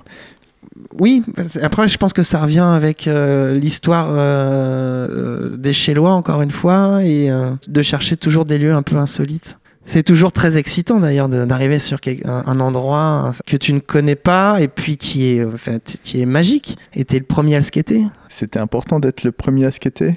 Non, pas obligatoirement le premier à skater. C'est pas le premier à skater, c'est euh, de découvrir, d'être le premier à le découvrir. Après, euh, le premier à skater, non. Ce qui est important, c'est de, de partager une session. T'avais un côté, euh, après je spécule un peu, où à part partir du spot tant que y avait pas, t'avais pas fait quelque chose. J'ai l'impression que t'hésitais pas à aller au bout de tes limites. Ah, j'allais toujours au bout de mes limites. À partir du moment où on essaye quelque chose, enfin une- un tricks, il faut euh, repartir avec. Parfois, ça prenait euh, des heures. Des heures de pellicule, des- Ah, des, des- JPEG. Ah oui, ouais, c'était. euh, et puis de la sueur, de la frustration. Mais oui, on était comme ça. On a tous, on était tous comme ça. Il fallait euh, être euh, productif, hein, que chacun reparte avec son tricks pour être satisfait et content. C'était très important. Et peut-être que euh, moi, j'ai toujours été à, à- à m'acharner. Ouais. Je me suis bien acharné. Est-ce qu'il y, y a des tricks desquels tu es très content, satisfait, qu'on a pu voir dans les vidéos? Il y en a beaucoup. D'ailleurs, c'est drôle parce que ce sont pas des tricks où j'ai mis beaucoup de temps à les faire. À essayer en tout cas. Il y avait un kickflip dans l'Anticipated, c'était le dernier tricks euh, à Barcelone, où je faisais un flip au-dessus d'une barrière et retomber dans un plan incliné en brique rouge. Euh, dans la Zen Movie, il y avait ce backside grind euh, sur un rail en Croatie. Putain, je les ai usés parfois à essayer des tricks pendant des heures. Il y a eu quelques drops. quelques drop-in. Il y avait le drop-in de la Zen Movie. Je saute d'un petit, petit muret sur un, un petit, un plan incliné, euh, un plan incliné euh, très étroit. Il y en a quelques-uns. Là, c'est Zen Movie, Anticipated, OAF. Je faisais un ollie au-dessus d'un rail aussi. Euh, à retomber dans un, plan incliné, euh, beaucoup de plans inclinés, Euh, très étroit. Ah, il y avait euh, ce trick qui est pas très très bien filmé. T'avais shooté aussi euh, en photo euh, à Tenerife où je roulais sur un petit muret, ouais, il y avait un gap. un gap et je ratterrissais sur un espèce Ouais. d'autre petit muret tout C'était kinké. très très fin. Celui-là, euh, il passe inaperçu Ouais, et euh, je crois que c'était chaud. ouais. C'était chaud, ouais. Il y avait une séquence de ça, ouais. Ouais. Ouais, j'ai vraiment en tête ça, et j'ai en tête peut-être à la Croix-Rousse, un immeuble en construction, et tu gapes entre les. Ouais, la- les- et t'avais fait les- la séquence ouais. aussi. Et il y a Mais une tu vois, photo où c'est t'es- des- t'as la board complètement dans le vide juste avant de taper, et c'est tout fin. euh, Ouais. Et c'était la porte d'entrée du. du D'un immeuble en construction. immeuble, ouais. Et tu vois, c'est drôle parce que c'était des, euh, c'était rapide. Et après, il y a, putain, il y a des tristes, putain, j'ai galéré, mais galéré. Mais après, galérer, ça veut dire re- revenir 3, 4, 5 fois. non, mais passer à, à- plus en pouvoir, d'être euh, rincé. Après, oui, ça m'est déjà arrivé de, de retourner sur un spot pour essayer, euh, euh, réessayer une figure, mais, mais surtout, on revient à ce que tu disais. C'est euh, je ne pars pas tant que je l'ai pas. Et la plus grosse des, euh, des frustrations, c'est tu te dis putain tout ça pour ça parce que quand ça passe, ça passe nickel. C'est une des, beau- des beautés du skate. c'est Ah ouais. Ce moment où tu as compris juste comment ça marchait, et pendant 3 heures, tu as essayé. Et quand ça marche, parfois ça rentre après à tous les coups. Ouais. Et c'est jouissif. Et en même temps, de, de se dire, oui, euh, c'était juste ça, ouais. Mm. Donc euh, voilà, euh, on en est où euh, Zen Movie. Après en même temps donc on bouge de, de la coloc et on prend notre euh, on loue un local juste derrière euh, derrière la place Satonnet donc on, on déménage à 50 mètres. On prend nos bureaux euh, en tease. Avant ça, les boards étaient à la coloc ou... les boards étaient à la coloc, ouais. Elle était dans la chambre de, euh, de Nico Levet. Et donc on a déménagé au 19 rue Sergent Blandan, qui était euh, finalement le même bâtiment, mais Ouais, derrière. juste dans le, derrière le pâté de maison. Et voilà, et puis ça nous permettait aussi euh, à, à prendre les choses euh, encore euh, plus sérieusement. Ouais, c'est aller au bureau. Voilà, c'était d'aller euh, au bureau, avoir un lieu de travail ou d'échange. Et euh, voilà, notre, on avait un rythme, on venait vers 10h, 10h30, et puis on repartait vers 17h, 18h, ou parfois on allait, on allait skater l'après-midi. Et sinon, euh, c'était toujours rythmé. À midi, on s'arrêtait, on mangeait notre sandwich, on regardait une vidéo. Et euh, ce bureau, bah, on l'a eu jusqu'en 2017.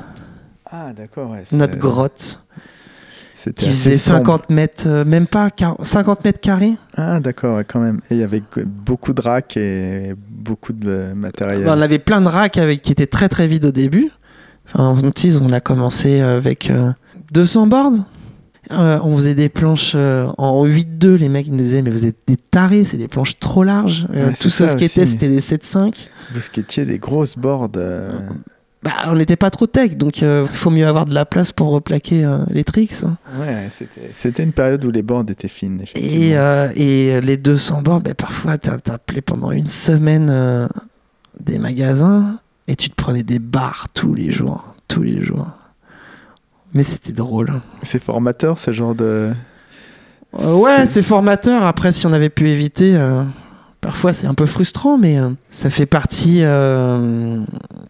j'allais dire, de la vie d'une marque et c'est des remises en question. Enfin, c'était de l'apprentissage ouais.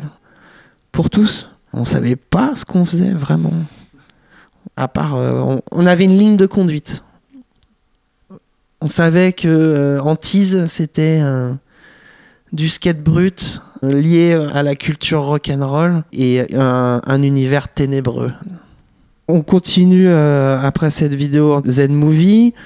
On est euh, tous à, fond. On vit aussi de nos sponsors. Hugo chez Vans, Julian Emerica, euh, moi chez Adidas. Euh, donc on est euh, vraiment, euh, on est un peu absent euh, au niveau du bureau. On fait euh, ce qu'on a à faire dès qu'on est euh, à Lyon, mais sinon on laisse euh, un peu Loïc, parfois tout seul, à gérer euh, cette vie administrative et euh, j'allais dire un quotidien qui est parfois euh, pas Qui est un peu plus la routine qu'un ouais, tour qui de une, qui est une forme de routine.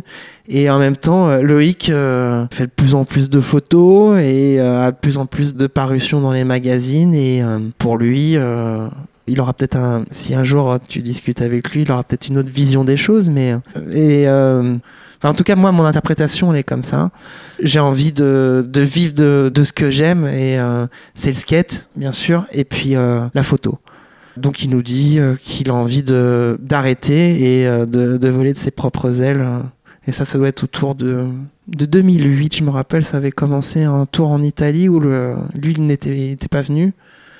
Et ça s'est concrétisé. Il a dit Bon, bah, j'arrête, et je continue, euh, je fais autre chose. Je serai toujours là, mais euh, je fais ma vie.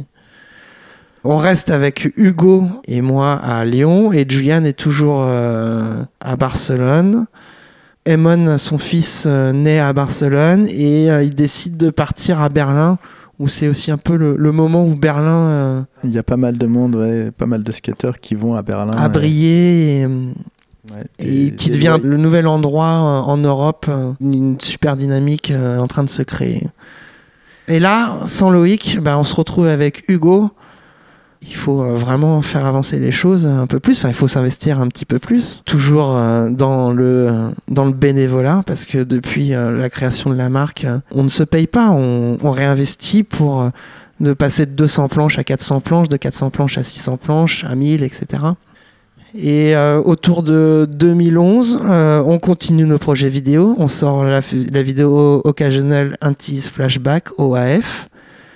Ça, c'est autour de 2011, avec des nouvelles euh, euh, recrues, euh, notamment Samu Karvonen, Timu Pirinen, entre-temps Gabib, Gabriel Engelke, qui nous a rejoint juste après la Zen Movie, Fouronès toujours là, Steve aussi, mais lui, pareil, il perce dans le skate, il est chez Gravis et Analog, tourne beaucoup avec Artosari, avec il y avait Janowski, Dylan Ryder, euh, toute cette clique là. euh. Grand moment où Ouais. Steve, là, ouais, effectivement. Et là, lui, il cran, explose. Dominique Dietrich aussi arrive, mais c'est après l'AOF. Euh, donc l'AOF, pour moi, c'était euh, plus difficile. J'avais mis tous mes footages dans la, dans la vidéo Adidas et j'avais pas grand-chose. Et euh, il me restait, après une, une opération du pied, j'avais plus que six mois pour skater. Donc c'était assez, assez frustrant. Un moment difficile parce que c'est la première fois que je me blesse. Enfin, que je m'arrêtais. Que t'es- ouais, t'as pas fait de skate pendant un petit moment. Ouais, un euh, petit moment, il fallait vraiment se rééduquer. On, on a eu de la chance, on s'est jamais fait vraiment trop trop mal à part des entorses aux chevilles. Et euh, la relation avec Julian, avec la distance, euh, je vais pas dire qu'on s'éloigne, mais euh, lui, il est aussi dans le concret. Il a un gamin. On gagne pas notre vie avec la marque, et il nous dit voilà, il faut qu'on fasse quelque chose. Enfin, il faut que je trouve une alternative, une option. Et on n'en a pas tellement, et il décide de, de partir. Donc ouais, on se retrouve euh, tous les deux euh, dans notre, euh, notre grotte rue Sergent Blandan. Et là, vous avez donc la moitié chacun de la compagnie. Exactement. On a la compagnie euh, à deux, à 50%. On se dit euh, peut-être que pour la première fois, on, on met les, euh, des chiffres sur papier et on se donne des objectifs pour essayer de, euh, de développer la, la compagnie. On change aussi de woodshop, on change de, De de fabricant. Euh, ça nous a beaucoup aidé. Vous avez des prix plus intéressants? On a des prix plus intéressants, on a euh, des boards de meilleure qualité et euh, on part de l'Espagne euh, chez Jart à l'époque où on avait une forme de frustration par rapport un peu à leur politique de fabricants et de marques. En fait, on se retrouvait euh, Concurrents. concurrents et euh, clients. Euh, donc un peu délicat. Et avec Hugo, on se dit, allez, là, on, on y va. Le team est toujours là. On est de toute façon tous les deux au bureau. Et euh, on avance. On avance. Et, puis, il y a une autre, un autre facteur, c'est que on a passé la trentaine. Et que les sponsors, euh, nous, euh, enfin en tout cas pour moi, me disent euh, clairement, écoute Julien, il va te rester encore un, an. Après la vidéo diagonale, ils ont dit il te reste un an, mais ensuite place à la nouvelle équipe de skate européenne d'Adidas, qui est Shui Cannon ou Adidas là se lance. voilà. euh, dans- Adidas dans se lance vraiment dans. Adidas skateboarding, euh, alors que nous on était euh, au début euh, entre deux, entre c'était originals. Des, et, espèces de pôles. voilà, là se il se lance vraiment à fond et puis nous avec Seb Dorel nous explique clairement que voilà va falloir passer le relais. À un moment comment tu gagnes ta vie? Et, et avec Hugo ben on, on s'implique à fond à fond à fond. Donc il faut euh, vendre les boards mais il faut faire les paquets, il faut euh, gérer euh, la comptabilité. Enfin c'est c'est là on commence à faire des, des vrais horaires de bureau. Et C'est la gestion d'une entreprise. Exactement. Là, en fait, finalement, on, avec le départ de Julian, on, on réalise que il faut cadrer notre structure et, et être professionnel. Et à quel moment Hugo se retire comme un prince? Hugo part en novembre 2014, exactement. Autour de 2013, et me dit Julien, moi, je vais me concentrer sur euh, mon projet personnel qui est de construire ma propre maison, tout seul, mon chalet. Pendant un an, Hugo travaille tous les jours au bureau de 9h à 7h le soir et euh, part euh, tous les vendredis à Evian, construit sa baraque. C'est pas une cabane, hein. Il, euh, une vraie maison avec euh, tout ce que ça implique. Une belle maison. Une avec belle maison, une très belle maison, et- un projet de vie incroyable. Euh, Hugo, c'est la personne que j'ai vue le plus dans ma vie euh, à cette période. C'est, et puis même auparavant, tout ce qu'on partageait. Euh, Ouais, euh, Hugo, c'est une- c'est 15 ans de ta vie euh, Enfin, c'est voilà, Hugo, 15 ans Hugo, d'expérience. c'est euh, oui, c'est euh, ben, 2002, c'est sûr, mais c'est surtout mon arrivée à Lyon qui était aux alentours de 2006 à 2014 où euh, on se voyait euh, quotidiennement et puis tous les week-ends. ben, On partait en mission le vendredi, on, allait voir euh, Roulian à Badalone, à Barcelone. On allait skater, on essayait d'aller euh, filmer un tricks ou deux et on repartait le dimanche soir. On passait la nuit sur la route à discuter, euh, refaire le monde, et on se retrouvait le lendemain à 10h pour réenchaîner la semaine, et on refaisait la même chose le week-end d'après, et on a fait ça pendant plusieurs mois. C'est difficile de lever le pied sur le skate? Bah, à cette époque, on lève pas réellement le pied, on continue. Euh, ce qui est plus difficile, c'est euh, c'est qu'on gagne notre vie avec euh, nos sponsors. En tout cas, je vais parler plus de moi, parce qu'Hugo était, était encore, avait encore ses contrats. Putain, moi, j'ai plus de thunes. Il faut que je me démerde pour euh, m'en sortir. Et heureusement, j'avais mis un petit peu de sous de côté. Enfin, j'avais un peu anticipé ces choses-là. personnellement, je me suis dit, j'ai un an pour euh, qu'on puisse euh, Dégager des dégager un, un minimum via Antise. euh, via Antise. Et Hugo décide de construire sa maison. Et euh, euh, quand le projet euh, se concrétise, il me, me prévient auparavant, mais il me dit clairement, coup de jus, je retourne, je retourne chez moi. Euh, le skate, j'adore. Le côté business me fatigue un petit peu. Et puis j'ai envie d'apprécier le skate pour le skate finalement. Et euh, là, je lui dis, bah écoute, euh, vas-y, de toute façon, euh, c'est génial. Moi, je, je trouve que ce qu'on a réussi à, à bâtir, à construire, euh, il faut continuer. C'est une décision difficile de continuer. Euh, le fait de se retrouver seul, est-ce que ça, ça t'inquiète? Dans tous les cas, il faut Il gagner faut, de il faut l'argent. continuer, j'ai pas le choix. Et mais en même temps, Hugo, c'est hantise. C'est euh, moi, je suis derrière à chapeauter euh, les trucs un peu chiants, j'allais dire, euh, le, du bon fonctionnement d'une entreprise. Mais Laura, c'est c'est Hugo et euh, comment je vais faire sans lui? Qui Ouais. va créer? Moi, je, je suis pas, je, suis- je dessine pas, je suis pas illustrateur. J'ai des- une sensibilité artistique peut-être, mais euh, je, je- je ne maîtrise pas les outils en tout cas. Et puis je peux pas me démultiplier. Quelle décision tu prends et quelle direction tu prends? On prend les décisions avec Hugo ensemble. Il me dit voilà, on a travaillé avec cet artiste qui s'appelle euh, Laurent Claveau, qui est un vrai illustrateur qui sait très bien dessiner, et il me, me suggère de, de l'embaucher. Et c'est ce que je fais, je l'écoute. En fait, j'écoute Hugo parce que. euh, et même aujourd'hui, je pense toujours à, à me dire mais si Hugo était là, euh, qu'est-ce qu'il dirait Et euh, est-ce qu'il serait d'accord avec les, les choix que. J'allais dire qu'on fait, mais que je fais aujourd'hui? Et donc je l'écoute et Laurent le remplace. Et on reste pendant 18 mois euh, ensemble. Il reprend exactement la place d'Hugo. Sauf que euh, c'est normal, Laurent, c'est, euh, ce n'est plus mon associé, c'est un employé. Tu deviens patron? Mm, Oui, je deviens patron, ouais. Eh oui. C'est comme ça que ça s'appelle. Ouais, Et euh, veuille ou Hugo, euh, ben, Hugo euh, on comptait pas nos heures. Et lui, euh, c'est normal, il va pas se tuer au boulot. Enfin, il a une vie, hein, tout simplement. C'est la réalité. Voilà. ouais. C'est une réalité, ouais. Finalement, Hu- Hugo n'était pas que illustrateur, il, il gérait toute la production. Vérifier, choisir les, Exactement, les vérifier. produits, Et pendant, je dirais, un an et demi, il faut. je récupère tout ce boulot.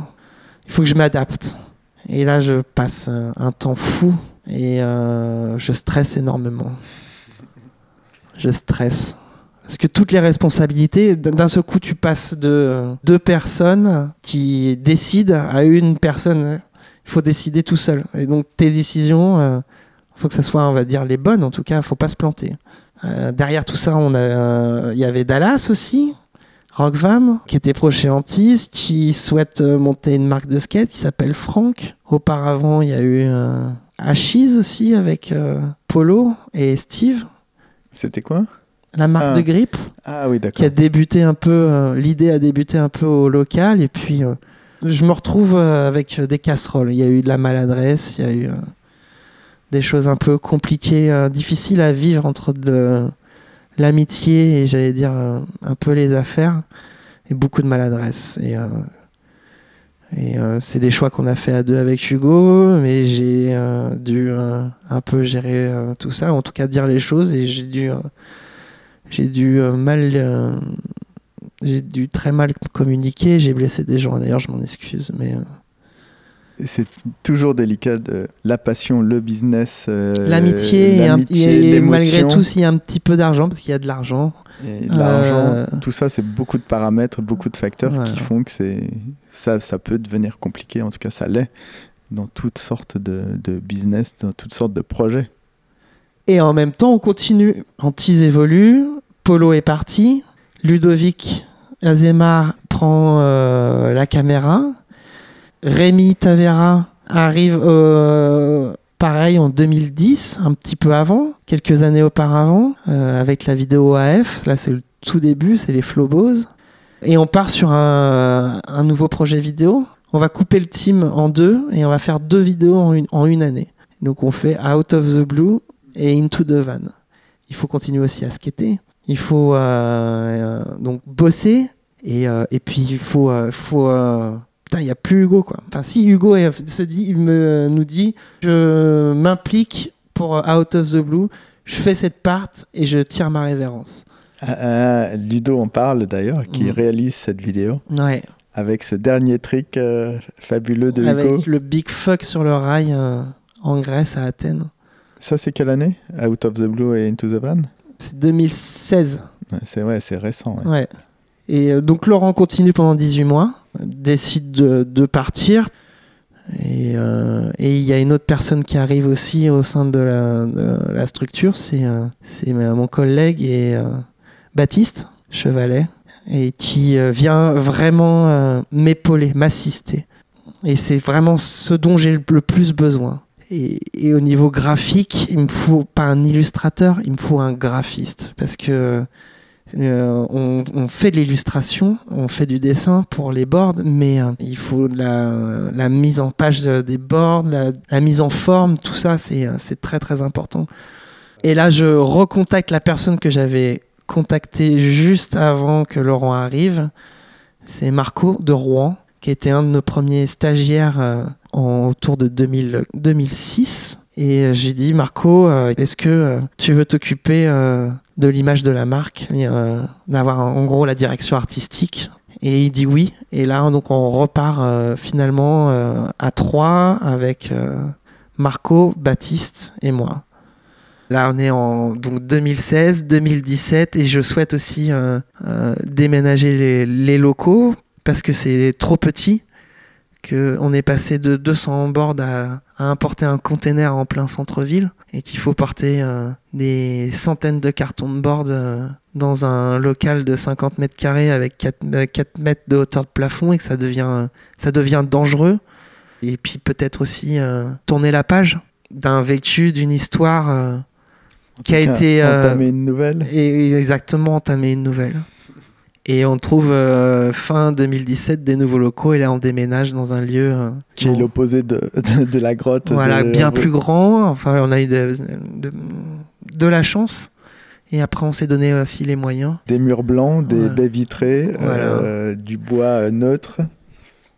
Et là, tu diversifies aussi un peu les activités? On avait commencé déjà à diversifier en apportant la marque de truck Destructo. Parce qu'on faisait des planches, on faisait des roues, des bearings, et on se disait que euh, ça serait bien de pouvoir proposer euh, au shop euh, toutes les pièces pour une board complète. Et on repart encore sur un nouveau projet vidéo, toujours, qui est Echoes from the Road. Et en même temps, on, intègre un autre filmeur, Romain Gerlac, pour partir sur une espèce de, documentaire. Je sais pas si tu as vu ça, Nexpot. Le premier épisode avait été diffusé euh, au Paris Surf Skate Ouais, Festival l'année ouais. dernière, ouais, que j'avais dû voir. Et ensuite, ça a été diffusé. euh, Sur Trasher. Et donc je reviens sur euh, la continuité là, de Into the Van, Out of the Blue, Echoes from the Road. Donc on part en tour, on rencontre du monde. Victor Pellegrin arrive. Robin Bollion arrive aussi un peu plus tôt. Le team est en train de, de changer et d'évoluer. Ce que je demande aux, anciens, c'est euh, de passer la torche et de le faire avec euh, leur cœur et de trouver. euh, c'est pas à moi de trouver les riders. Antis, c'est on choisit ensemble.